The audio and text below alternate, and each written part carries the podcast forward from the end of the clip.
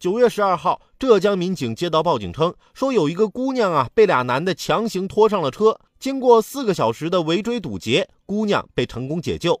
经查，其中一名男子杨某和姑娘之前是恋人关系。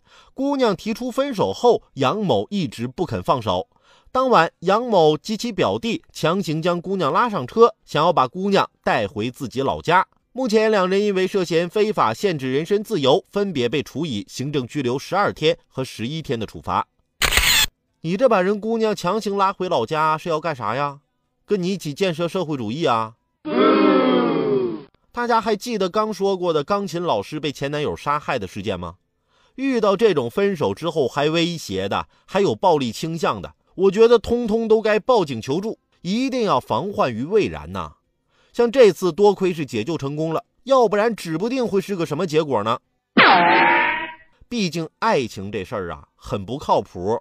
周杰伦的歌不也唱了吗？爱情就像龙卷风，爱情来得太快，就像龙卷风，离不开暴风圈，来不及逃。我不能再想，我不能再想。这个比喻我觉得挺贴切呀，因为大多数人一辈子那都看不到一次龙卷风啊。